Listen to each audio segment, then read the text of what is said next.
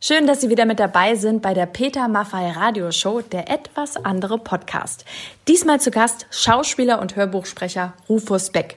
Wir kennen ihn ja alle aus den Harry Potter Hörbüchern, aber Rufus und Peter Maffei sind tatsächlich schon viele, viele Jahre Freunde, denn Rufus hat nicht nur den Zauberer gespielt in Tabaluga, sondern auch Regie geführt.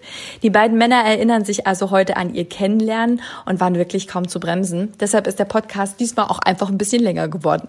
Außerdem erzählt Rufus, wie er in den Hörbüchern seine Figuren erzählt, wie er die findet und wie er über Umwege seinen Weg auf die Bühne gefunden hat und dass er eigentlich immer Jazzgitarrist werden wollte. Er entführt uns heute in eine sehr besondere Playlist, hinter der sehr interessante Geschichten stecken. Leider dürfen wir wie immer die Songs aus rechtlichen Gründen hier nicht spielen, aber Sie können die ganze Playlist wie immer nachhören auf petermaffeiradioshow.de. So, und jetzt ganz viel Spaß. Die Peter Maffei Radioshow. Direkt aus den Red Rooster Studios. Liebe Freunde, meine Damen und Herren, es ist wieder soweit. Unsere Peter Maffei Radioshow geht jetzt wieder on air. Und liebe Henriette, wir haben heute, wie schon in den Sendungen davor, einen sehr beliebten und bekannten, berühmten Gast, der seine eigene Songliste mitbringt, auf die wir sehr gespannt sind, aber nicht nur auf die Songs, sondern auch auf die Geschichten, die dahinter stecken. Und wir werden auch Musik machen, zusammen mit ihm, zusammen mit Peter Keller und JB Myers aus unserer Band und natürlich mit dir. Du singst ja auch immer wunderschön mit. Oh, danke schön. Und äh, ich glaube, unser Gast ist hier schon da. Wenn du magst, ja. dann hol ihn doch bitte zu uns rein. Genau, ich gehe jetzt zu dieser wunderschönen roten Studiotür. Wir sind nämlich im Red Rooster Studio im Keller unten und diese Tür führt nach draußen, wo unser Gast wahrscheinlich steht. Genau, ich öffne ja? sie jetzt. Und jetzt, meine Damen und Herren, begrüßen wir ganz herzlich Rufus Beck. Beck. Hallo. Servus. Hallo. Peter. Servus. Komm. Long time no, no see. Wo ja. soll ich mich hinsetzen? Gerne in die, in die Mitte. dann quatschen wir dich am besten aus. Ihr zwei seid ja beide Künstler und standet schon ganz oft auf der Bühne zusammen. Mhm. Äh, wie lange kennt ihr euch eigentlich schon und was waren so eure ersten Begegnungspunkte? Du kennst ja auch das Studio hier, ne? Peter hat nämlich schon gesagt, du kennst dich hier auch. Ja, im Gegensatz, Henriette, zu unseren Gästen, die genau. bis jetzt hier waren, genau. kennt Rufus hier jeden Stein und jede Tür und jedes Eck in- und auswendig. Wir haben hier wirklich sehr viel Zeit miteinander verbracht. Aber wie wir uns kennengelernt haben, das erzählt er lieber selber. Ich glaube, das kann er besser. Ich glaube, es war 93 und äh, damals der ähm, Andras Frickscheid, der die erste Tabaluga-Geschichte oder das erste Tabaluga Fantastical, nenne ich es, inszenieren sollte, der hat gesagt, wir brauchen einen, der die Geschichte zusammenhält. Also wie auch immer, vielleicht ein Erzähler, so es wurde dann später eine richtige Figur. Und er hat dann den Peter und den Fritz Rau in eine in München sehr berühmte Inszenierung. Fritz Rau für diejenigen, die den Namen nicht so gut Fritz kennen, Rau, ja. vielleicht. Unser damaliger Promoter. Tourneepromoter, mhm. genau. Ja. Der ganz große Mama-Konzert und ähm, äh, wirklich einer der ganz großen. Jimi Hendrix, Stones, der hat alle gemacht, ne? Der ja. Fritz. Ja, ähm, äh, wirklich ein ganz, ganz toller Mann. Und der hat dann, der, der hat dann, der Fritz ist dann rein und der Peter und haben sich die Räuber angeguckt. Und bei den Räubern spielte ich eine bestimmte Figur und habe extrem viel mit dem Publikum auch gemacht und bin ins Publikum rein, weil ich hatte sehr viele Monologe, das ist das Stück von Schiller. Ja, und ich glaube, äh, das hat den Peter wahrscheinlich schon irgendwie so beeindruckt und so. Und dann habe ich irgendwie gesagt, ja, wir müssen uns mal kennenlernen. Und ich muss sagen, natürlich kannte ich Peter vom Namen her und so weiter, aber ich hatte die typischen Klischees im Kopf, ja. Ähm, einfach so, weil ich mich damit nicht so beschäftigt habe und gesagt, okay, Peter, das ist doch der, aha, verstehe und so, und dann hat diese Musik gemacht und so. Totale Klischees. So komm jetzt, rück und mal jetzt weiß ein ich jetzt, raus. Da weiß ich jetzt, da weiß ich, als Peter mir die Hand gegeben hat, habe ich gedacht, Gott, da musst du echt Acht geben. Der hat so eine Power. Ja. Der hat mir gleich mal gezeigt, wer hier der King in Löwenkäfig ist. Peter, du hast echt, boom, ran und dachte, okay, he's the boss. Ja. ja. Und ähm, Peter hat, was ihn, glaube ich, wirklich ausmacht als Künstler und Geschäftsmann, im Zweifelsfall vertraut er auf seinen Bauch. Und Bauch ist ja nichts Parameter, die du ablesen kannst. Also, dass er sich damals auch für mich, zusammen mit dem Antrasch und Fritz, für mich entschieden hat, scheint ja eine richtige Entscheidung gewesen sein, sonst würde man jetzt nicht zusammensitzen. Wir haben viel zusammen gemacht. Er hat ja aber noch ganz andere wahnsinnige Entscheidungen getroffen, von denen ich mir das nie zugetraut hätte. Und wir hatten ja zwei Tourneen gemacht. Die erste, und dann war die schon so erfolgreich, dass der Fritz gesagt hat, wir machen im Herbst noch eine. Mhm. Genau. Das waren dann 92 Vorstellungen, der Wahnsinn. Jetzt komme ich aus dem Theater. Gut, das Staatstheater ist schon groß, 1000 Plätze. Jetzt komme ich auf einmal mit Rock'n'Rollern zusammen die ich ja alle nur vom Fernsehen oder Film oder sonst von, von Platte kannte, ja.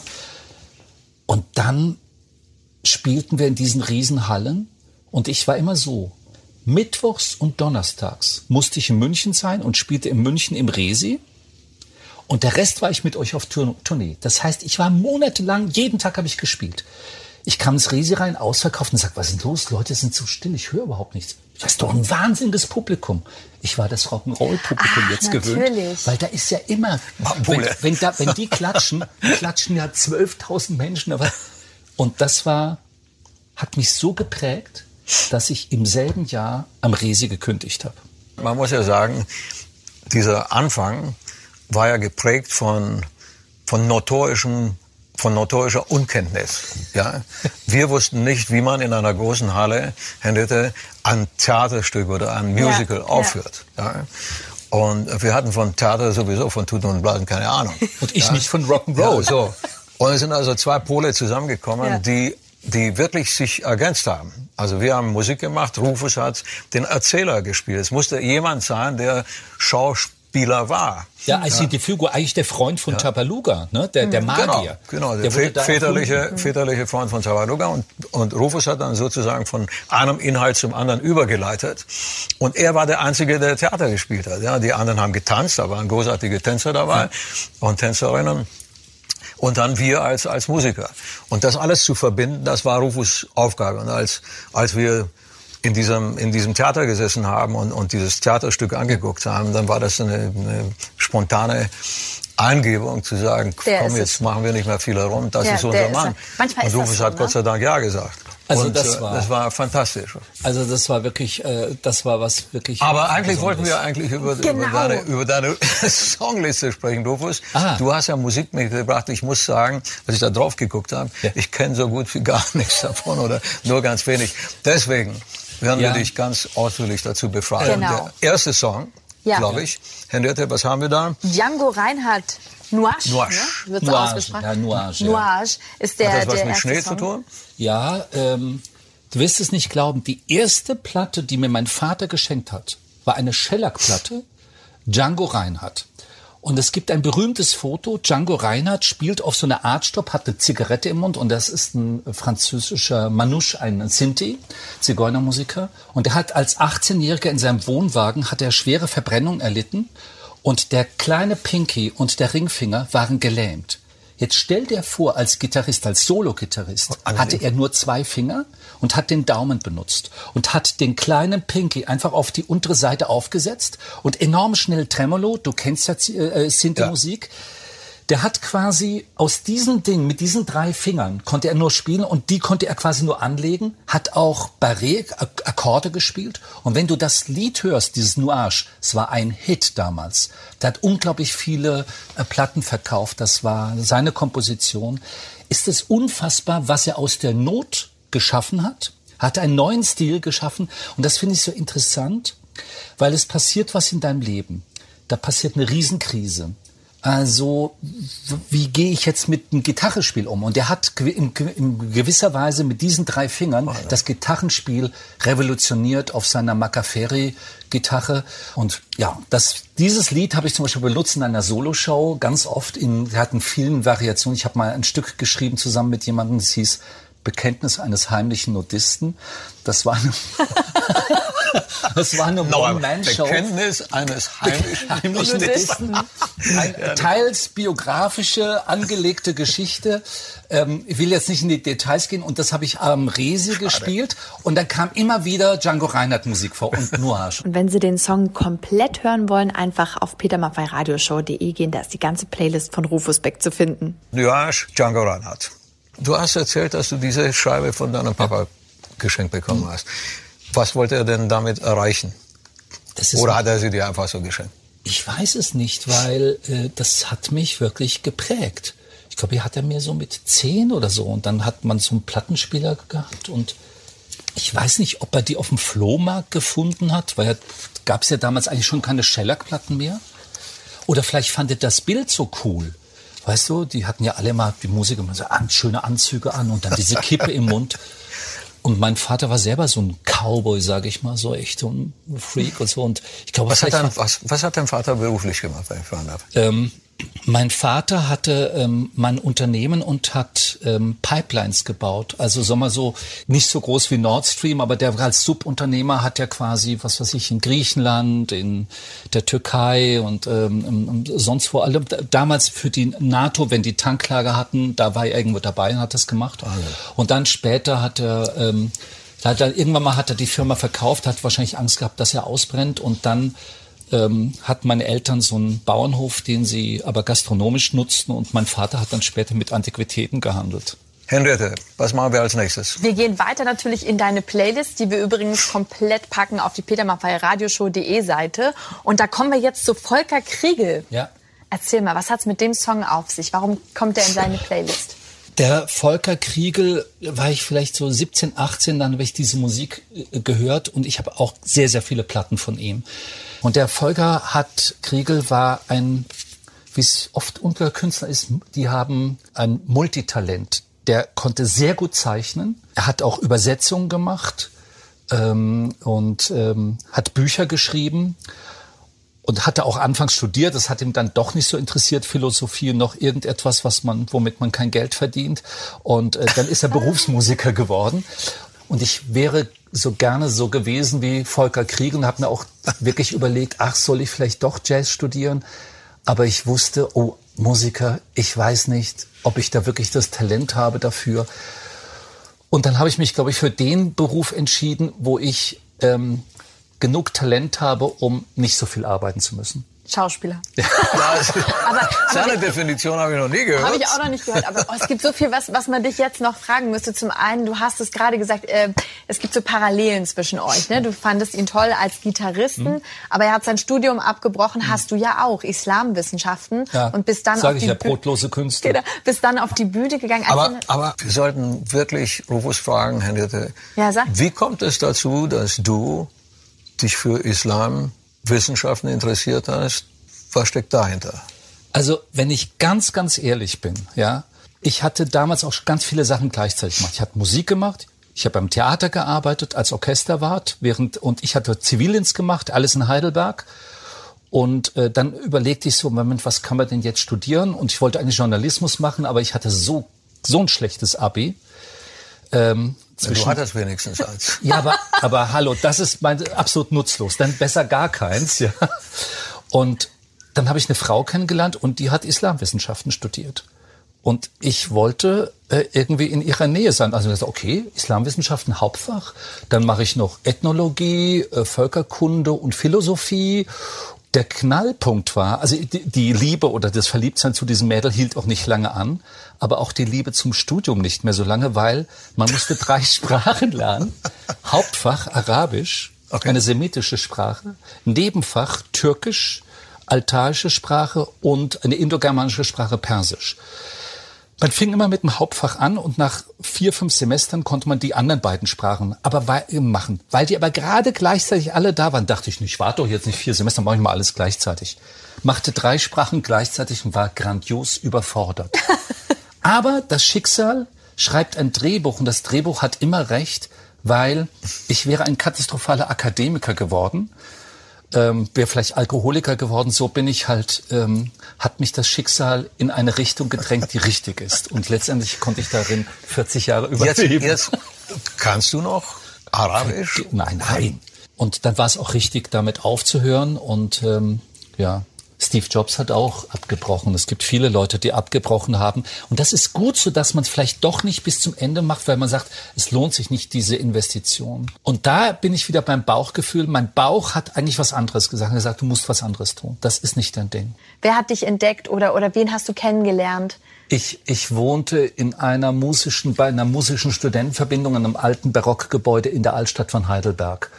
Und da haben wir alle Musik gemacht und sonst etwas und und ähm, und ähm, eines Tages kam da ähm, ein Regisseur vorbei ähm, und meine später, später damalige Freundin, sie ist eine Regieassistentin, wurde dann meine Freundin. Und die haben äh, jemanden gesucht, ähm, der da vielleicht mitmacht in einem Theaterstück und Musik macht. Und ein Freund von mir hat Saxophon gespielt und ich so ein bisschen Gitarre. Und da bin ich da reingekommen und dann habe ich auch so ein bisschen da mitspielen können. Und dann habe ich die nächste Produktion dann auch noch mitgemacht. Und äh, das war ja immer alles gleichzeitig, nicht? Immer Studium und dies und das und und dann sagten die, du bist so, du, du musst ähm, Schauspiel und du musst zum Schauspielschule. Und dann habe ich mir so einen alten Schauspiellehrer genommen, der war grottenschlecht, wie sich später rausstellte, weil der hat alles falsch gemacht mit mir. Und äh, dann habe ich bin ich hin und habe mich an Schauspielschulen beworben nicht an einer, sondern an allen. Weil ich wusste ja, irgendwie, irgendeiner wird mich schon nehmen. Und ich habe es tatsächlich geschafft, dass mich alle abgelehnt haben. Und dann bin ich, ähm, muss ich dazu sagen, an die, ähm, ich habe mich für äh, an der Universität im Saarland habe ich mich dann erstmal eingeschrieben für so Musikwissenschaft, ja so. Und dann hörte ich, dass ich im Weihnachtsmärchen am Staatstheater Saarbrücken, das ist ein riesen Nazi-Bau, ein riesen, gekommen in 1200, 1300 Menschen rein, hat sich der Prinz im Weihnachtsmärchen, Dornröschen, den Fuß gebrochen. Und einer der Lehrer, der dort Dramaturgie lehrt, das war der Intendant, glaube ich, Dr. Penzold hieß der. Und ich habe das gehört und dachte, wenn der sich das Bein gebrochen hat, vielleicht könnte ich mich dafür bewerben. Und ich habe mir einen Termin geben lassen habe gefragt, ja, ich, ich kenne ich kenne ihn, ich äh, bin da an, auch an der Uni, habe natürlich nicht verraten, dass ich nicht in seiner Klasse bin, ob ich nicht vorbeikommen könnte. Ich hätte gehört, da hätte sich ein, der Haupt, die Hauptrolle, der Prinz das Bein gebrochen. Ich würde gern vorsprechen dafür. Der dachte, was ist denn das für ein Scheiß? Und dann kam ich da rein und habe ich gesagt, ja, ich äh, könnte das doch mal vormachen. Und dann hat er mich so angeguckt und dachte, so was Witziges hat er, äh, wahrscheinlich hat er gedacht, komm, das geben wir uns. Und hat den Oberspielleiter reingerufen. Und dann habe ich vorgesprochen, so habe ich so mein Ding so gemacht. Und er sagte, okay, die haben wahrscheinlich jetzt schnell jemanden gebraucht. Und ich war ja jung, da kann man auch schnell Text lernen ne, und sich auch behalten und so. Er sagt, okay, du kriegst die Rolle. Und dann hat er gesagt, okay, Sie kriegen ähm, pro Auftritt 30 D-Mark. Er hat gesagt, nein, ich will 50. der guckt mich denkt, da, da kommt einer rein und fängt jetzt mal. Ich habe das bekommen und dann habe ich irgendwie immer vor 1200 schreienden Kindern gespielt. Es war wahrscheinlich grottenschlecht, aber aufgrund dessen konnte ich sagen, habe ich im anderen Theater angerufen, ich spiele gerade am Staatstheater, den Prinzen. Ich habe gehört, Sie haben da eine Rolle. Und dann habe ich im nächsten Stück gespielt, Mensch Meier. Muss ich noch kurz erinnern, es gab das Landestheater Saarbrücken. Und da war, sollte eigentlich ein, ein ähm, Schauspielstudent von, von der Schauspielklasse spielen. Und ich kannte den, dachte, das ist eine Pfeife, der kann das nicht. Habe ich dort angerufen und gesagt, ja, ich spiele gerade am Staatstheater, ein Gast, ob ich da mal vorbeikommen könnte. Ich habe gehört, sie machen ein Drei-Personen-Stück von Krötz. Und da bin ich hin und dann kommt ein Wahnsinn. Ich habe die Rolle bekommen. Da hat er natürlich an dem Uni nicht mehr mit mir gesprochen. Ich bin auch aus der Uni rausgefahren, man durfte nicht parallel äh, äh, arbeiten. Und der Witz war, in dem Stück ist es so, dass der Vater der behauptet, ich hätte Geld gestohlen und da muss ich mich auf der Bühne, musste ich mich ausziehen, auch noch bis zur Unterhose und dann auch noch die Unterhose ausziehen. Der guckte dann so, also richtig so ein, äh, ja, ähm, eine ganz schlimme Misshandlungsgeschichte. Und meine Großmutter saß damals mit meiner Mutter in dem kleinen Theater. Ach, und ich höre auf einmal, wie meine Großmutter sagt, Anneliese, der zieht sich ja aus. Oh Gott. Dann dachte ich, oh nein, bitte kein kleines Theater mehr. Und das war dann der Weg zur großen Bühne, wo ich äh, dachte, dann höre ich wenigstens meine Großmutter nicht. okay, Entschuldigung, ganz viele Anekdoten. Rufus, was war eine zauberhafte Geschichte? Ähm, ich habe dich ja erlebt, dass du in, in Rollen von einem Augenblick auf den anderen äh, reinspielen kannst, wenn man ein Einmannstück äh, sich vorstellt mit einem einzigen, der alle Rollen spielt, dann könntest du das äh, wunderbar abgeben.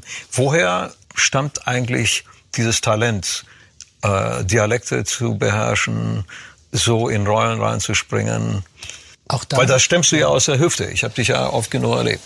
Ja, aber weil, Peter, das ist auch wieder das Verrückte, dass ich das nicht wusste. Und auch nie mir jemand gesagt hat, dass ich angeblich eine gute Mikrofonstimme habe. Auch da gibt es wieder eine verrückte Geschichte, wie ich da überhaupt dazu kam. ähm, Uli Gerhardt, ein Regisseur im, im, Hörspiel, und ich war ja ein bekannter Theaterschauspieler, der hat mich Anfang der 90er Jahre gefragt, ob ich ähm, einen Roman lese. Und da haben wir den ersten Tag miteinander gehabt, habe ich dann angefangen zu lesen und dann sagte er so nach einer halben Stunde, das ist alles scheiße.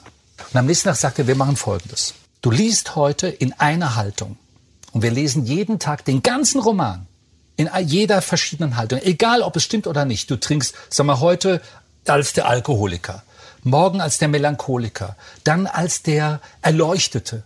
Das heißt mit einer emotionalen Haltung. Also habe ich das gemacht. Den ganzen Roman, also der ist jetzt nicht so lang, 240, also von morgens bis abends ja. gelesen. Und der Ulle Gerhard hat diese Stimme zusammengeschnitten. Und als ich das hörte, dachte ich, wenn ich das im Schnitt kann, muss es doch möglich sein, dass ich das auch live kann. Also das bin ich ja. ja. Man muss es nur denken. Weißt du, du musst halt denken, okay, ah, so klingt die Stimme. Und da fing ich an, so ab und zu so Kinderproduktionen zu machen, zum Beispiel äh, Puder Bär. Und da kommen ganz viele Tiere vor. Und dann hatten die mir so die Freiheit gelassen, diese Tiere zu, wie, wie klingt ein Esel oder wie klingt, Komm, wie klingt ein Esel? Ja, die spricht so. Der hat Stimmbruch. Der Esel spricht so. Weißt du, beispielsweise, dann weißt du sofort, okay, das ist ein Esel. Bitte ja? noch ein Tier. Der ist mich dann so, oh, oh, weil die hüpfen ja immer durch die Welt. Weiß ich nicht, ob ich das so gemacht habe, aber so. Und dann kam die Anfrage mit Harry Potter. Und dann kam Harry Potter und da war die Bedingung so, ich wusste ja nicht, dass das mal, dass das sieben Bücher werden, sondern damals war ein Buch, ein Kinderbuch und das war auch nicht so lang und ich habe gesagt, okay, ich mache das, aber freie, also ich darf machen, wie ich möchte. Ja, und da habe ich gemerkt, wow, äh, offensichtlich kann ich mit verschiedenen Stimmen arbeiten. Und das hatte zum Beispiel Auswirkungen für Tabaluga, Peter. Wir haben alle die Songs angehört, wir haben Ambience gemacht und ich habe alle Figuren gesprochen. Das heißt, du hast dann quasi zwei CDs bekommen, wo nur ich da drauf war und man konnte quasi die Show hören, wie ja. sie später klingt. Klar haben sich dann Dinge verändert. Was aber auch natürlich manchmal für die ähm, Künstler ein Problem war, weil ich hatte so genaue Vorstellungen, wie die ähm, Füchsin, Silberfüchsin klingen muss, was dann Sissi Perlinger war. Oder später Udo Lindenberg als der äh, Pechvogel. Pechvogel. Wo ich ihm gesagt habe, ähm, wo, wollte ich ja so ein bisschen inszenieren und der Udo hatte gesagt, lass das mal bleiben, ne? wir machen das immer schon so, ich mache das Udo-like. Aha, okay. Aber das war der Vorteil. Dadurch konnte ich in den Produktionen auch später 2012, 2016, wir hatten diese ganze Produktion fertig gemacht. Ich hatte alle Stimmen aufgenommen. Ich habe also einen Arktus gesprochen was den Heinz natürlich tierisch auf den Sack ging. Wollte ich gerade sagen. Heinz ist ja nun auch nicht ein einfacher Typ, der, der sich alles Ich wollte das genauso, ja? wie ich das gemacht habe. Also wir hatten, ja, wir hatten ja die genau. Musik und, und dann war dieses Bindemittel, wenn ich das genau. mal so äh, bezeichnen darf. Szenen. Und dann hast du die Augen zugemacht und dann hast du im Grunde genommen eigentlich das ganze, ganze vor, vor, Wir hatten sogar Ambience-Effekte dabei. Also bei zum Beispiel bei, äh, da muss ich jetzt erzählen, Peter Keller. Wir hatten, gibt so eine Geschichte, ich glaube, es war 2012, wo ähm, diese Fliege erschlagen wird vom Arktus. Und dann hat er gesagt, wie machen jetzt Fliegengeräusche? Ja, und da weiß ich noch, da wird Peter Keller vom, vor dem Mikrofon und dann haben und herumgemacht wie so. wir haben diese, und das war später, war das in der Show. Wir hatten, wie er die Fliege nachmacht, Du hast es, wir haben keine Files gefunden. Wie klingt eine Fliege? Wo gehst du da mit dem Mikrofon hin? Nee, das Willst war du dir so ein Mikroport ja. eine Fliege anschließen? Also war Keller die Fliege. Später habe ich, glaube ich, 2016 die Ameisen. Ich habe die ganzen Ameisen, die haben wir immer alle gedoppelt. Da, da, da, da, da, da. Wir haben nur so einen Scheiß gemacht. Eigentlich Kindertheater. Im Grunde genommen ein für Sandkasten. Erwachsene. Ein Sandkasten. Ja, Sandkasten. Sehr also, schön. Wir gehen wieder in deine Playlist oh. zum nächsten Song, Sivan Silva. Ist ein Duo, Klavierduo Israelis mit denen ich gastiere. Ich habe ein, ähm, eine Show geschrieben oder einen Abend geschrieben, Sommernachtstraum nach Shakespeare. Und ich habe das auch selber ein paar Mal gespielt und ich habe äh, ich spiele an diesem Abend alle Figuren um Shakespeare. Und das sind vier verschiedene Ebenen. Es gibt die Liebenden, die Könige, es gibt die Götter, es gibt die Handwerker. Und ähm, ich habe mir das zusammen überlegt, wie könnte man das, eine Mischung aus Stand-up, Conferencier und Schauspieler, der verschiedene Rollen spielt. Und ich brauche Musik dazu. Und der Felix Mendelssohn Bartholdy hat im 19. Jahrhundert eine Schauspielmusik geschrieben, ähm, mit Texten, eigentlich mit einem Riesenchor dabei, großes Orchester und wo er diese ganzen Kapitel musikalisch, heutzutage wird man Soundtrack macht. Und ich habe zwei ähm, verschiedene Besetzungen, ähm, Klavierduo, die dann aber vierhändig ähm, die, ähm, ähm, den Sommernachtstraum auf dem Klavier spielen. Und teilweise singe ich dann auch manchmal dazu, oder die unterstützen mich, so wie mit dem Soundtrack, wie mit Ambience. Und mit diesem Programm sind wir ab und zu mal jetzt nicht auf Tour, da werde ich gebucht, das mache ich Ding. Und dann mache ich das manchmal auch noch mit einer ganz anderen Besetzung, mit so einem Jazz-Trio. Und ähm, das ist ein ganz, ganz schöner Abend, weil es ist eben nicht dies, nur diese Klassik, sondern wir, wir, ich spiele dann auch mit denen und, und wir haben eine schöne Beleuchtung. Und am Ende dieses Abends kriegst du wirklich, sagst du, hey, ich habe den Sommernachtstraum gesehen. Den ganzen Song können Sie hören, ausgespielt auf petermaffeiradioshow.de. Lieber Rufus, wir werden ja heute auch einen Song zusammenspielen. Oh, ja, ich habe so lange nicht mehr so Gitarre gespielt. Ja, du kannst das schon. Äh, ich freue mich aber, den überspringen wir jetzt einmal. Der kommt später. Zunächst einmal weiter in deiner Playlist. Und wenn ich das richtig äh, lese oder ausspreche, dann, dann heißt der Künstler nehme ich an, Sigur Ross. Das ist eine Band, ja. Das ist eine, eine Band. Wenn du das schaffst, den Titel weiterzulesen, dann bist du echt Weltmeister. Il? Isländisch. Il Greci stimmt, aber das andere ist doch unlesbar. Ich meine, dieser Titel von der Albumtitel, das kann doch kein Mensch auf der Welt außer ein Isländer lesen. Eirum, Vius, warum hast du es dann, warum hast du es denn dann ausgesucht? Das habe ich benutzt in einem Theaterstück. Ah, okay. Äh, was ich gemacht habe, war ich auf Tournee, der Volksfeind. Und da gab es eine Stelle und da habe ich gesagt, ach, das wäre toll, wenn wir da was singen. Und dann haben wir das so gesungen, wie wir glaubten, wie isländisch sein kann. Kein Zuschauer weiß natürlich, was wir da gemacht haben. Hast du es verstanden? Hast nein, du gewusst, keine was du Ahnung. Singst? Ich habe mal geguckt, was das könnten die Texte bedeuten. Und da habe ich auf Englisch mal was gesehen, habe ich schon wieder vergessen. Egal, aber wir haben das so getan, als ob wir isländisch können, weil es war jetzt ein Stück von Ibsen, der Volksfeind und so. Und deswegen habe ich das genommen. Das ist eine ganz wunderbare warst du mal, Warst du mal auf Island? Nee, wollte ich. Warst du schon dort? Ja, ja, ja. Ist schön. Es ist der Hammer.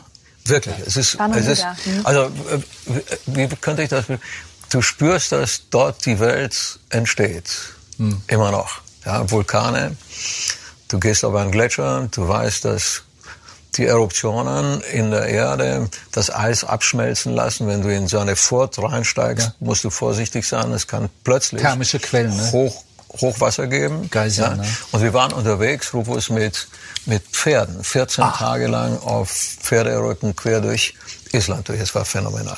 Wie auf man das, Tölt. ne? Ja, Ja, der fünfte Gang. Ja. die berühren ja mit einem Fuß oder mit einem Huf, muss man sagen, äh, immer den Boden und laufen konstant in einem... Quasi. in- Das ja. tut dann auch nicht weh, weil du hast nicht, hast nicht wenn, du, hier. Ne? wenn du das einigermaßen äh, ähm, drauf hast, Ja. sitzt du wie auf so einer Sänfte und die Pferde sind ausdauernd klein.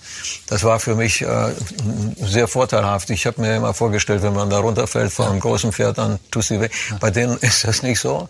Das war unfassbar schön, diese Natur zu erleben, die sehr rau ist, die Menschen zu erleben. Dann haben, haben wir immer so Etappen, Ja. äh, äh, Tagesetappen, die, die be zu bewältigen waren. Äh, die haben wir geschafft und dann abends bist du angekommen in so einer, in so einer Hütte und davor stand dann ein, ein, ein äh, Whirlpool oder ein, ein Pool Ja. und du konntest bei diesen Temperaturen, es war schweinekalt, konntest du dich ausziehen und dann dich in dieses warme Wasser reinsetzen, das natürlich überall äh, vorhanden ist. Und die Landschaft war unbeschreiblich, die Wasserfälle, die Gletscher. Interessant, dass so ein kleines Land mit 300.000 Einwohnern so große Künstler rausbringt. Björk, ähm, der, der, äh, Sigur Ros, noch viele andere Filmemacher und selbst Fußballer sind so berühmt geworden so? bei der WM. Ja, die haben ja echt äh, bei der letzten WM richtig, äh, wo die dann Das stimmt. Ja, so dieser, geklatscht dieser Ruf, haben, ja. ja, diese huh, Bist du oder auch nicht ein Typ, der an Love at First Sight? Liebe auf den ersten Blick. ja, ja, bei mir war's. Ja? Ja. Das ging natürlich nicht immer lange gut, klar. Irgendwann mal ist dann. Man dann gemerkt, das ist doch nicht so. Also da, nein, aber äh, ich meine, einmal war ich 24 Jahre, da, als ich die Yvonne damals sah äh, im Theater, dachte ich, wow, wow. Und äh, da wusste ich auch, ich habe nie gedacht, dass ich Kinder haben würde. Und ich wusste, Mensch, mit Yvonne werden wir Kinder haben. Du kennst ja auch noch Na, klar. Yvonne. Und das so war es immer. Und ähm, jetzt in meinem speziellen Fall ist noch etwas Besonderes. Ähm, ähm, vor ähm, zehn Jahren, äh, ähm, neun Jahren hatte ich die Joe kennengelernt und mit der Joe war ich so zweieinhalb Jahre zusammen so ungefähr und, und oder zweieinviertel Jahren. Und dann haben wir uns getrennt, war nicht so. Und dann kam, hatte ich sechs Jahre Pause, war mit einer anderen Frau zusammen und und das ging dann halt auch mal irgendwann mal zu Ende, haben wir uns äh, friedlich getrennt und dann sah ich die Joe letztes Jahr im September, sah ich die wieder und bom, hab mich wieder verliebt in sie. Nach sechs Jahren Trennung.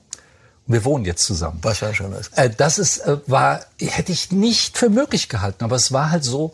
Und ich glaube, wir sind jetzt sechs Jahre reifer geworden, ein bisschen erwachsener und ähm, jetzt können wir und äh, wir kennen uns ja ganz gut, nicht? Und jetzt können, fangen wir was Neues an. Geht das ist, als ob du dich in denselben. Menschen Ja. nochmal verliebst. Insofern ähm, Love on Second. Side. Second. Second Side. Zweimal der Second- erste, der Liebe auf den ersten. Second Side. Ja. Weil wir gerade beim ersten Mal sind, ne? Das erste, der erste Blick, das erste Mal. Wann hast du das erste Mal was total Verrücktes gemacht oder was war das Verrückteste, was du zum ersten Mal gemacht hast? Also ähm, ähm, ähm, künstlerisch war es äh, garantiert. Ähm, Wie war das? Wann, wann hast du Also, zum letzten Mal, zum ersten Mal, was etwas Verrücktes, gemacht? Genau. zum letzten Mal, ja, also jetzt vor kurzem Ja, was Verrücktes genau. gemacht. Vor kurzem was Verrücktes gemacht. Ich habe vor, äh, vor dreieinhalb Jahren, ich habe nach der, nach unserer letzten Tournee, äh, habe ich ähm, hab gesagt, ich muss was Neues machen. Ich muss was lernen. Habe ich Gleitschirmfliegen gelernt. Siehst du? Und äh, das ist schon auch gefährlich und, und wahnsinnig Adrenalin, aber es ist auch toll, weil du musst äh, fokussiert sein. Und äh, vor ein paar Tagen äh, ist mir ein bin ich beim Start und dann gab es irgendwie so eine Böe und da ist mir ein Riesenverhänger, ist mir der, der Schirm auf der einen Seite reingeklappt und ich habe den nicht raus, mir rausbekommen mit der äh, als stabile Leine und und wenn das ist auf der einen Seite bremst es ab und das heißt ich konnte nicht mehr richtig gerade fliegen und es war sehr viel Wind und sehr viel Thermik also aufsteigende warme Luft und so Kommst du ins und ich Trudeln, dachte, oder? ja, naja, ich habe das versucht mit, ich darf da nicht so viel auf der Gegenseite bremsen, sonst stallt der Schirm und kracht zusammen und so. Und, und ich merkte, ich komme zu dem Landeplatz überhaupt nicht hin. Der Wind treibt mich ab und ich gehe jetzt in das Tal rein. Ich dachte, ach du Scheiße, jetzt bin ich da irgendwo eine Baumlandung. Handy hatte ich natürlich in dem Fall nicht dabei. Hänge ich im Baum? Wie soll ich denn die, äh, wie soll ich die Bergwacht anrufen? Und dann hänge ich da vielleicht. Und dann kann man die Podcast-Sendung heute wirklich absagen, ja. Es hört mich ja niemand und aber das ging gut und ich dachte, okay, der liebe Gott, falls es ihn gibt oder wer auch immer da oben, hat mir gerade mal wieder gesagt, Junge, lass es langsam angehen, nicht so hektisch, ganz, weil es sind immer Pilotenfehler, meistens Pilotenfehler, wenn man irgendwas nicht gemacht hat. Das war relativ verrückt und ähm, mein Puls ging ganz schön hoch. Aber es, es ging es gut hält aus. dich nicht ab davon, dass Das es noch mal abgehalten, weil äh, ich hatte auch schon mal, ein, ein, ein, ich bin auch schon mal, hatte mal einen kleinen Unfall, hatte mir zwei Rippen gebrochen und dann war ich jedes Mal dachte ich, ja, es ist mein Fehler gewesen, ich lerne draus. Gott sei Dank sind es nur die Rippen und nicht ein Bein oder ein Knie, aber trotzdem mache ich weiter. Es ist zu schön, das Fliegen. Du hast dir ausgesucht, Gustav Holst. Oh ja. Ich habe ein Programm mit großer Leinwand, mit äh, Animationen, die ich auch teilweise selber gemacht habe. Ähm, ähm, also das heißt, das ist mein Bühnenbild. Und ich hatte eine, äh, eine Auftragsarbeit. Normalerweise mache ich das selber und die Musik kommt Playback. Also die habe ich damals auch komponieren lassen. Und da hatte ich eine Auftragsarbeit mit dem Göttinger Symphonieorchester und haben uns zusammengesetzt und gesagt, wir machen das mit dem Orchester.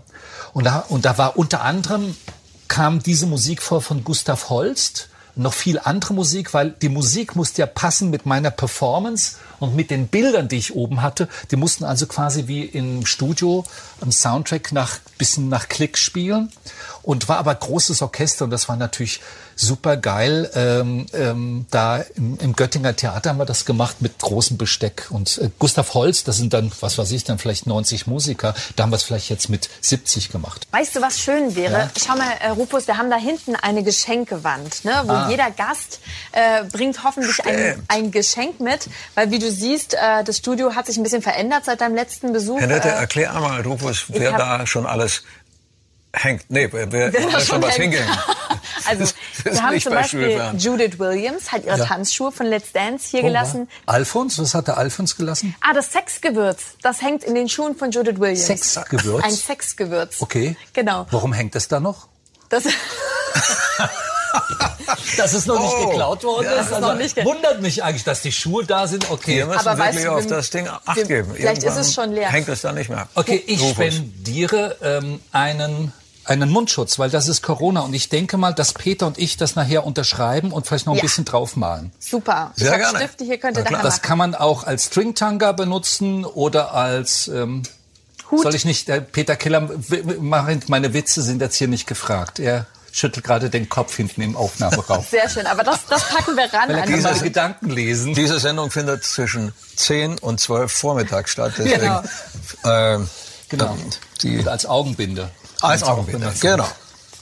Genau. Rufus Beck heute zu Gast in der Peter Maffei Radioshow. Ja. Und du hast ja wirklich eine äh, sehr, sehr interessante Playlist. Die kann man übrigens komplett sich mal Das muss man Stück wirklich sagen. So eine interessante hatten wir in all den Folgen bis jetzt noch nicht. Genau. Und die kann man sich wirklich auch mal im Stück und komplett anhören. Die packt man nämlich rauf auf die Peter Maffei Radioshow.de Seite. Und als nächstes hören wir einen Song. Du hast ja nee, Song, eingangs... Bilder ah, ja, eingangs so, ja. erzählt, dass, dass diese ganzen Lieder, die du ausgesucht hast, Rufus, hm. sehr viel mit dir zu tun haben, mit deiner Bühnenarbeit. Und, und der nächste ist von, äh, von Gulda. Gulda. Das ist ein Liebeslied. Ja. weißt du, was das Besondere ist am Gulda? Ich meine, du das war und ich der heißt es. Beethoven-Interpret, Klassik. Mhm. Und der hat sich nix geschissen. Der hat gesagt, mir ist scheißegal, ich spiele auch Jazz. Und der ist dann, und der war ein Weltstar. Und der ist dann nicht aufgetreten im Frack und hier Fliege und so weiter, sondern der ist auch barfuß gekommen und mit so einem Beanie. Heute wird man sagen, so ein Beanie, so ein gehäkeltes. Und dann hat er aber auch mit Saminul und so weiter gespielt. Und der hat eine Platte rausgebracht, die habe ich damals als 17-Jähriger, äh, damals in Heidelberg, habe ich eine Platte, Gulda spielt Golovin.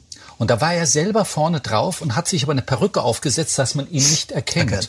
Und, ähm, und er hat dieses Song geschrieben er ist ein Wiener und ähm, als Golovin hat er diese Platte quasi rausgebracht, aber das war sein zweites Pseudonym. Genau, ja. Und natürlich äh, so die klassischen Kritiker, die Klassikkritiker fanden das unmöglich, dass einer Jazz macht, das rümpft man die Nase. Es war ihm egal, es ist ein, ein Jahrhundertmusiker und der spielt ja in Blues in einem Trio, Bass, äh, Klavier, Schlagzeug und so weiter. Und das ist wahnsinnig toll, wie er auch singt. Er singt toll, tolle Komposition, ein schönes Liebeslied und wer Wienerisch kann, dem wird das Herz Wunderbar. aufgehen. Wenn Sie den Song komplett hören wollen, einfach auf petermaffeiradioshow.de gehen. Da ist die ganze Playlist von Rufus Beck zu finden. Und wir wissen jetzt schon, wie bei Rufus Beck das Känguru und der Esel klingt. Das war wirklich phänomenal. Ja, nachher, wenn wir nach Guttitelhof ja. rausgehen, können wir das gleich testen. Wir haben nämlich da ein paar Esel, ja. Rufus, und wenn du dann das zum Besten gibt, möchte ich gerne sehen, wie die reagieren. ich liebe Esel. Ah, sind schöne Tiere, oder? Wahnsinn. Ich wollte wirklich mal einen kaufen ähm, äh, aus so einem Pyrenäen-Esel und dann Aber hat die ganze Familie gesagt, bist du wahnsinnig? Du bist die ganze Zeit unterwegs auf Tour und wir müssen uns um den blöden Esel äh, kümmern. Du bist schon der größte Esel in der Familie, haben die gemeint. Und es wurde dann demokratisch ich finde Demokratie in der Familie sowieso blöd, aber da war es nun so.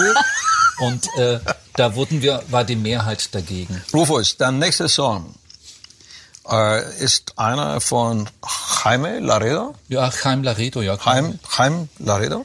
Also ist es Bach und äh, Glenn Gould. Und der Glenn Gould ist... Violine, ne? Ja, äh, Glenn Gould, äh, Klavier, Jaime Laredo, äh, Violine und äh, die spielen halt so eine Sonate vom, von Bach. Und was ich so besonders finde, wie der Glenn Gould, der Glenn Gould war ja ein Wahnsinniger. Der Klein Gould hat ja in den letzten Jahren, der ist ja nicht mehr öffentlich aufgetreten, der lebte auch immer nur im Hotel wie Udo Lindenberg ähm, und hatte sich ein Studio bauen lassen und wollte einfach diese perfekte Aufnahme haben und hat eigentlich nur noch rumgebosselt, war der Erste, der so editiert hat mit Riesenbandmaschinen. Aber als er noch auftrat, hatte er, es war ein totaler Exzentriker, so wie er Klavier gespielt, also er hatte immer sein Kinderstühlchen dabei. Und neben dem Kinderstühlchen, also als Erwachsener, dann saß der quasi so Nasenhöhe Klavier und spielte das Klavier. Er saß auf dem Kinderstühlchen äh, das und hatte nebendran eine Wanne äh, mit warmem Wasser, wo er die Hände auch immer so, äh, damit sie schön warm sind, konnte er so reintauchen. Aber wie der Glenn Gould Bach spielt, es ist so einfühlsam und diese Melodie ist so herzzerreißend. Ähm, ähm, er spielt das fast so vorsichtig auf diesen Tasten, als ob er die die Tasten sucht und dem nochmal nachhört. Und das ist nicht so ein Automatismus, sondern wie so ein ganz unschuldiges, naives Kind, der die Töne so ganz langsam findet und dann setzt diese Geige ein mit einem ganz langen, ziehenden Ton und das ist ja wie so ein, ja, so ein, so ein Herzensschrei. Das ziehen wir uns jetzt mal rein. Interessant, oder? Den ganzen Song gibt's auf petermaffeiradioshow.de. Oh, es ist ja ein bisschen so wie mit Alfons Schubeck, der hier saß, im Übrigen beeindruckend, äh, weil sein Wissen über Details und, und, und, und, und, und äh, äh, Jahreszahlen und wann was erfunden wurde oder entdeckt wurde und so weiter. Das, das fühlt sich jetzt ähnlich an wie die Dinge, die du erzählst. Und, äh, und auch er hat eine sehr spezielle Musikliste. Diese Vielschichtigkeit, die gefällt mir persönlich sehr gut. Ja, wir haben ja hier so Johannes gehabt, und da geht's ganz klar in Richtung Rock'n'Roll und so weiter. Aber, aber du bist ja, du hast ja vor allem an diese Musik angekoppelt. So Geschichten. Wunderschöne Geschichten. Genau. Genau, und ich freue mich auf die, die jetzt kommt, weil jetzt geht es auch nochmal um Tabaluga und genau. deine Zeit als Regisseur. Peter, erzähl uns, Rufus Beck, wie ist der als Regisseur? Ist das so jemand, der auf die Bühne springt und dann alles vorspielt oder ist es jemand, der ganz still und leise Also ich habe ja, ich habe ja, ich habe ja wenig Erfahrung mit Regisseuren. Rufus äh, habe ich wahrgenommen als jemand, der sich hineindenkt in, in die äh, Psyche, in die, in die Struktur eines anderen Menschen und sagt, wie, wie gehe ich damit um? Äh, ein, ein klein wenig wie ein Tai Chi äh, Kämpfer, der die Energie von anderen benutzt, um selber das umzuleiten in die Richtung, in der es verspricht, etwas zu bringen. Ja? Der Schwächen überbrückt, dadurch, dass er Stärken anderer äh, hernimmt und, und, und, die, und die Situation so über, über, überwandert. Äh, aber auch jemand, der äh, Menschen sehr leicht in eine Traumwelt versetzen kann. Wir haben das ja jetzt erlebt mit einigen kleinen Beispielen, der im Grunde genommen Tabaluga auch alleine spielen könnte. Ja? Und musikalisches Verständnis hat, tänzerisches Verständnis hat. Ich war sehr erstaunt, wie präzise er es den Tänzern mitteilen konnte, was seine Vorstellung war dessen, was sie tun sollten. Ja. Der geduldig war, aber dann auch irgendwann mal die Reißleine gezogen hat, wenn es irgendwo anfing auszufahren. Und äh, sehr präzise ist auch, was die Vorbereitung anbelangt. Wir haben oft in Situationen gesessen, in denen etwas entstanden ist, aus, aus dem Nichts, wenn du so willst. Äh, diesen Start so hinzulegen, dass am Ende eines Trips ein anfassbar, äh, ein anfassbares Stück zustande kommt, das man sich vorstellen kann.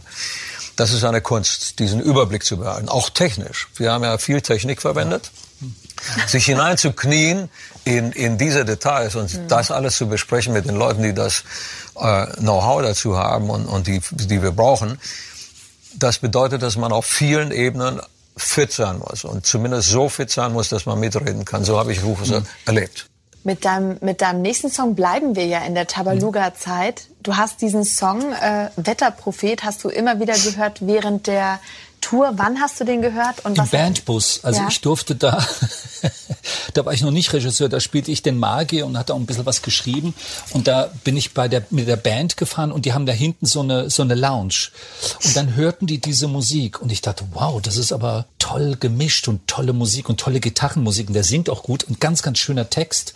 Auch ein sehr melancholischer Text das führte dazu, dass ich so toll fand den Stockhoff, mir so ein paar CDs gekauft habe, der eine interessante Vita hat, dass ich zum Sönke Wortmann, der damals Super Vibe ähm, drehen sollte, drehen mit der Veronika Ferres, sollte ursprünglich auch eine Rolle spielen, und gesagt, Sönke, du musst dir diese Musik anhören. Du bist aus dem Ruhrgebiet, der ist in Essen aufgewachsen, ihr müsst zusammenkommen. Und der Stoppock hat daraufhin die Filmmusik gemacht für Super Vibe. Und dann haben wir uns kennengelernt, da war er mal hier in München und dann war er bei mir zu Hause und so weiter. Ist ein toller Musiker und ich hätte ihn zum Beispiel, hätte ich ihn auch gerne bei Tabaluga dabei gehabt. Ich weiß jetzt nicht, ob ihr euch verstanden hättet, aber es ist ein toller, toller Typ. Ja, Der was ist dir, was dir entspricht und, ja. und was du gut findest, das ist ja ein ein, wie soll man sagen, ein, ein, Charakterzug unserer Freundschaft. Das würde wahrscheinlich mir auch gefallen. Rufus, ja. vielen Dank, dass du da bist. Wir sind immer noch in der Peter Maffay Radioshow. Henriette Fee Grützner und ich. Nachher werden wir Verstärkung bekommen, nämlich von äh, Peter Keller und, und JB. Aber Henriette, bis jetzt, äh, nein, jetzt haben wir Folgendes vor. Wir haben Folgendes vor. Was, was willst du machen? Das wollte ich von dir wissen. so. Na, ich würde sagen, wir gehen natürlich weiter in der Playlist Gut. von Rufus Beck. Äh, wir haben ja noch ein paar Songs offen, die noch du uns zwei, mitgebracht genau, hast. Ich, ne? Wie gesagt, ich kann es nur immer wieder sagen, unbedingt mal die Playlist als Ganzes hören auf petermaffeiradioshow.de. Rufus Beck, Schauspieler, Regisseur. Also eigentlich äh, könnte man bei dir jetzt unendlich viele Sachen aufzählen, heute zu Gast. Und wir kommen zu Kenny Burrell, Body and Soul. Warum packen wir den mit rein? Das ist mein Lieblings-Jazz-Gitarrist. Und es ist was, was interessant ist, du kannst eine Gitarre fünf verschiedenen äh, Gitarristen in die Hand drücken. Dieselbe Gitarre, die klingt jedes Mal anders. Das ist fast ein Klavier, also das ist doch merkwürdig. Nee, wieso denn? Du kannst in ein Auto fünf verschiedene Chauffeure reinsetzen und jeder fährt irgendwie Stimmt, anders, Stimmt, aber weißt du, ich finde es faszinierend, wie einer den, die, die Seite drückt, wie er die Gitarre hält. Ja. Bei dem einen klingt es nach gar nichts und der andere nimmt eine 450 Euro Gitarre und du denkst, boah, toll. Und der Kenny Burrell ist, äh, kommt aus Detroit, der ist jetzt auch, glaube ich, schon äh, fast Ende 80. Der spielt so melodiös mit so einer, der Archtop natürlich gilt oder eine Gibson. Und das ist eben wichtig, du musst etwas erzählen. Ähm, Aber wenn einer, wenn einer ein Instrument spielt, ja. dann ist das ja sein Ventil, sich zu artikulieren, sich auszudrücken. Seine Persönlichkeit ja. packt er ja in sein, in sein Spiel genau. hinein. Ich habe ja, ich habe ja, wie du dir vorstellen kannst, äh, das Glück gehabt, mit vielen interessanten, wirklich interessanten Gitarristen zusammen zu spielen. Jeder drückt sich über dieses Instru Instrument aus und, und, und erzeugt dadurch ein, ein Profil. Und äh, das wird bei dir so sein, wenn du spielst und bei mir genauso. Komponierst du? Hast ja. du keine Lust jemals empfunden? Ich habe zu viel, zu viel Respekt vor Profimusikern. Musik muss dann Leben sein, ja. Und da habe ich noch zu viele andere Interessen. Deswegen könnte ich mich nicht darauf fokussieren. Die Peter Maffay Radioshow, heute mit Henriette Grützner. Das ist nichts Neues, aber was neu ist, ist äh, unser Gast, Rufus Beck, über den wir uns tatsächlich und ehrlich äh, freuen. Rufus, wir machen jetzt einen, einen, einen, wir machen jetzt etwas ganz Schlimmes mit dir. Es gibt die heiße Minute. Okay. Du hast über ein paar heiße Situationen schon erzählt. Diese wird noch heißer, denn Henriette wird dir Fragen stellen. Ich werde diese Sanduhr, die sie hält, okay. äh, übernehmen und okay. in, in, wenn ich die dann mal umdrehe, dann geht's ja. los. Okay. Und dann wollen wir von dir Antworten Antwort. in okay. Ja oder Nein. Genau, aber nur Ja oder Nein, nichts ja? anderes. Okay. Okay. Bist Achtung, du bereit? Ja. Fertig, los. Warst du beliebt in der Schule? Ja. Hast du manchmal Lampenfieber? Ja. Hast du schon mal aus Wut etwas zerstört? Ja. Bist du nachtragend? Nein. Würdest du gerne Gedanken lesen können? Ja. Würdest du die Zahnbürste von deiner Freundin benutzen? Ja. Hast du bestimmte Ansichten im Leben radikal schon mal geändert? Ja. Glaubst du an Schicksal? Ja. Sagt man über dich, dass du gut küssen kannst? Ja. Bist du mit der Polizei schon mal in Konflikt gekommen? Nein. Bist du mit der Politik in Deutschland zufrieden? Jein. Ist ein Geheimnis bei dir gut aufgehoben? Jein. Bist du mit deinem Körper zufrieden? Ja. Warst du schon mal heimlich in eine Kollegin verliebt? Ja. Würdest du in deinem Leben alles noch mal genauso machen? Nein. Bist du schon mal aufgewacht und wusstest nicht, wo du bist? Ja. Bist du heute Morgen glücklich aufgewacht? Ja. fünf, Kannst du deinen Namen rülpsen? vier, Nein. drei, Hast du schon mal ein Nacktfoto zwei, verschickt? eins. Stille. Also, lassen wir durchgehen. Das Lassen gilt noch. Das Sehr Nahkam Sehr schön. fast zeitgleich mit dem letzten Sandkorn, das Ja. durch diese schöne Uhr durchgelaufen ist. Okay. Ähm, hast du dich schon mal in eine Kollegin verliebt? Ja, ähm, ja, ist passiert. Natürlich im Film. Und das war natürlich dann auch schwierig, weil was kannst du kannst gegen die Verliebtsein nichts machen. Du bist da äh, hilflos. Ja, war, war sie deine Partnerin oder Ja, musste sie jemand anderen Partnerin, ja küssen? klar. Und, ähm, und das war einfach deswegen, weil ich drehte mit ihr in Italien einen Film und sie war eine Italienerin und so viel kann ich sagen, wir, wir wussten, oh, irgendwann mal wird es diese Szene geben, wir müssten dann im, im Bett landen und so. Und dann versucht man ganz professionell mit der Kollegin sich, ja, wie werden wir das machen, auseinandersetzen. Lass uns doch mal essen gehen und so. Und dann Ach so, und dann ich- waren äh, wir auch mal in Italien, na, Portofino waren dachte, wir, und wir sind wir mal dir. spazieren gegangen. Irgendwann mal dachte ich, die ist schon toll. Aber wir wussten beide, das wird nichts von Dauer sein. Aber ich Es war aber nicht so, dass ihr euch küsst und der Regisseur schreit von hinten, Stopp, als reicht. Und es hörte und hörte nicht auf. Also so lief es dann Ja. auch. es war dann auch so, und wir, wir hatten immer noch so Kontakt und äh, das war halt ein, ein wirklich ein kurzes aber das, das, das muss, so stelle ich Es mir das vor, jetzt- es muss eine nicht so Energie sein. sein, die, Ja. die, die dem Das ist passiert. Und Film das war wirklich hilft, eine oder? Ausnahme. Es war wirklich eine Ausnahme. Ich bin to- tolle Frau, tolle Kollegin, aber ähm, das war halt passiert. Ist jetzt im Film mal passiert. Kann ich jetzt ganz ehrlich äh, zugeben. Und wir sind aber be- beide befreundet geblieben. Sie lebt in der Zwischenzeit in Argentinien, führt dort ein Theater und so. Und ähm, tolle, tolle Frau. Aber es ist halt passiert. Es muss nicht. Man kann da ganz professionell rangehen. Seid ihr euch wieder begegnet? ähm, wir sind uns das letzte Mal in London begegnet, ist aber schon viele Jahre her.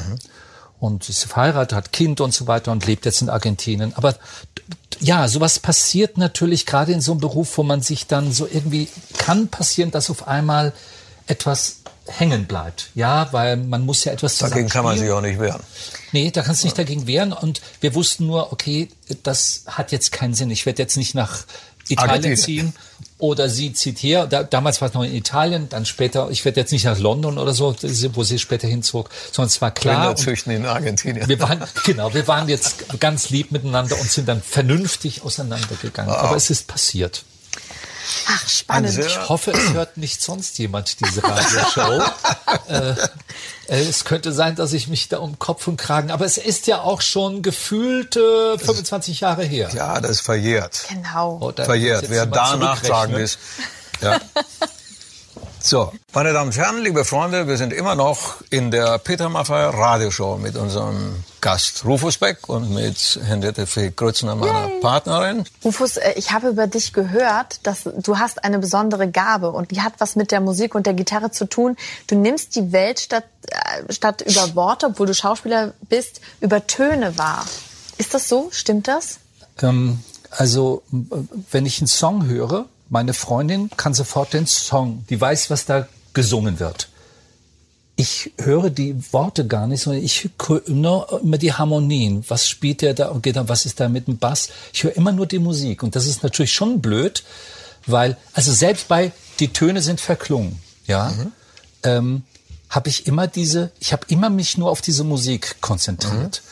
Und das ist, ähm, gibt's ja auch eine sehr emotionale Beziehung zu dem Song, weil 2012, als wir dachten, das war das letzte Mal Tabaluga in Rostock, letzte Vorstellung, dann geht Peter raus mit der ganzen, mit der Band, alle Techniker, alle Tänzer, Schauspieler, sonst was da draußen. Dann wurde das gespielt und ich, ich habe den Text gar nicht, ich habe den klar, den ersten, die erste Zeile habe ich gehört, aber dann höre ich nur die, diese Musik. Das fällt mir schwer. Ja, weil die Worte sind mir da gar nicht so wichtig, obwohl die Worte gehören ja dazu einem Song dazu. Aber zum Beispiel das Lied, die Töne sind verklungen.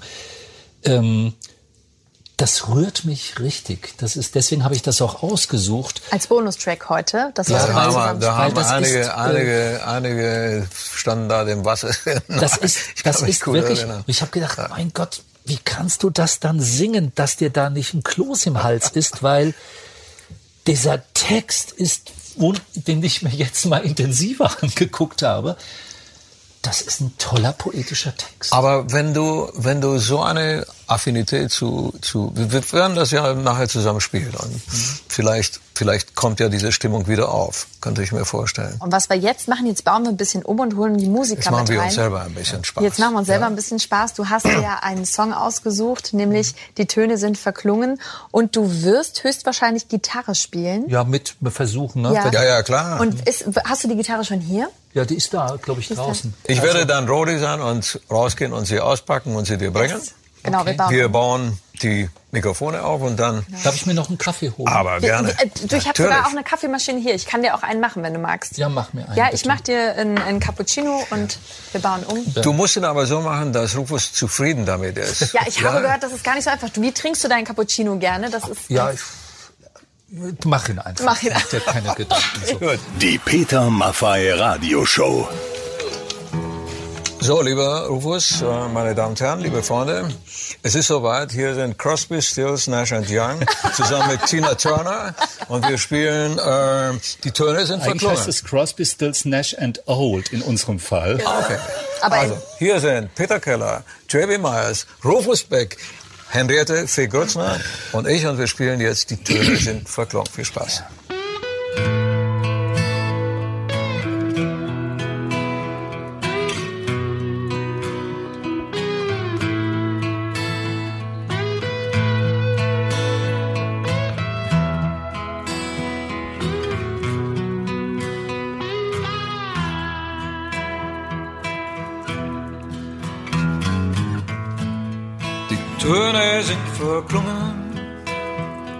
lassen nur die Stille spüren, es wird so leer. Die Bilder sind verschwunden, doch die Farben leuchten noch. Die Freunde sind gegangen, doch die Freundschaft lebt weiter. Spiegel sind zersprungen und ich sehe euch draußen fahren.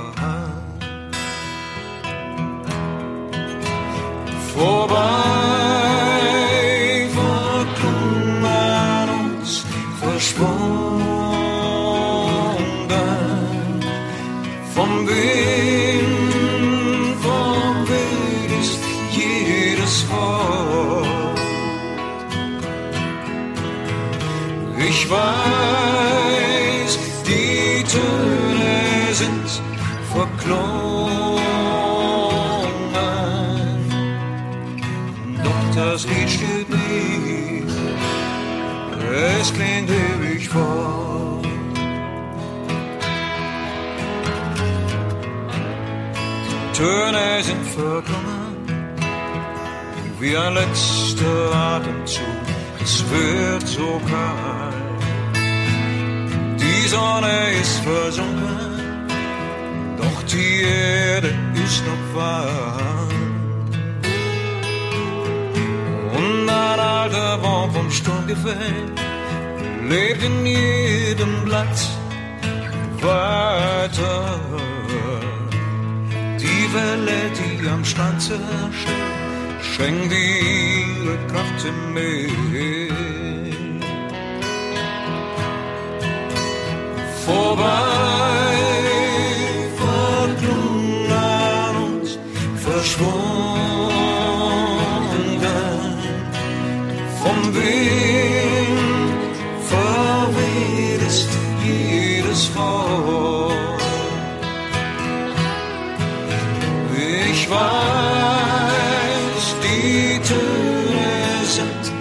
Verklungen. das Lied steht nie, es klingt ewig.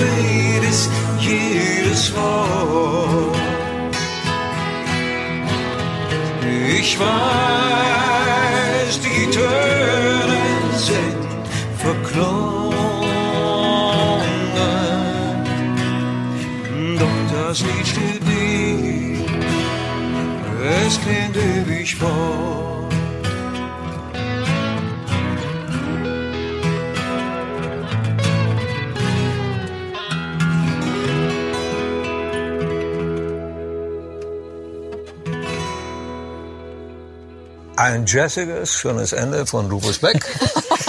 äh, Henriette. Grützner, Peter Keller an meiner Rechten und JB Myers vor mir an der Gitarre. Wir alle wünschen euch einen schönen Tag. Bleibt uns gewogen. Bis zum nächsten Mal. Bis bald. Die Peter Maffei Radio Show.